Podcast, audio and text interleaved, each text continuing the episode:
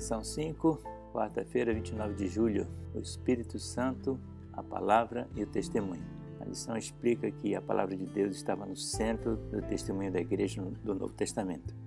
Observe que os testemunhos a seguir foram tirados da palavra de Deus, do Velho Testamento. O sermão de Pedro no Pentecostes testemunho de Estevão antes da sua morte, Filipe, quando explicou ao etíope o significado da profecia de Isaías, os discípulos, quando proclamavam a palavra de Deus, era a palavra de Deus e não a palavra deles.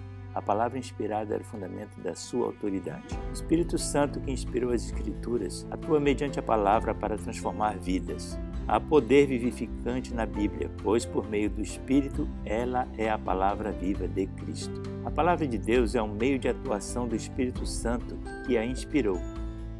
A energia criadora que trouxe os mundos à existência está na palavra de Deus. Essa palavra comunica poder e gera vida. Cada ordenança é uma promessa. Quando é aceita voluntariamente e recebida no coração, traz consigo a vida do ser infinito transforma a natureza, restaurando-a à imagem de Deus. Quando compartilhamos a palavra, o Espírito atua para transformar vidas mediante a palavra que ele inspirou. O poder está na Bíblia, não na especulação humana.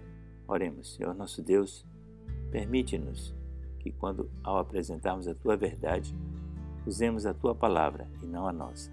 Nos inspira. Te pedimos essas bênçãos em nome de Jesus. Amém.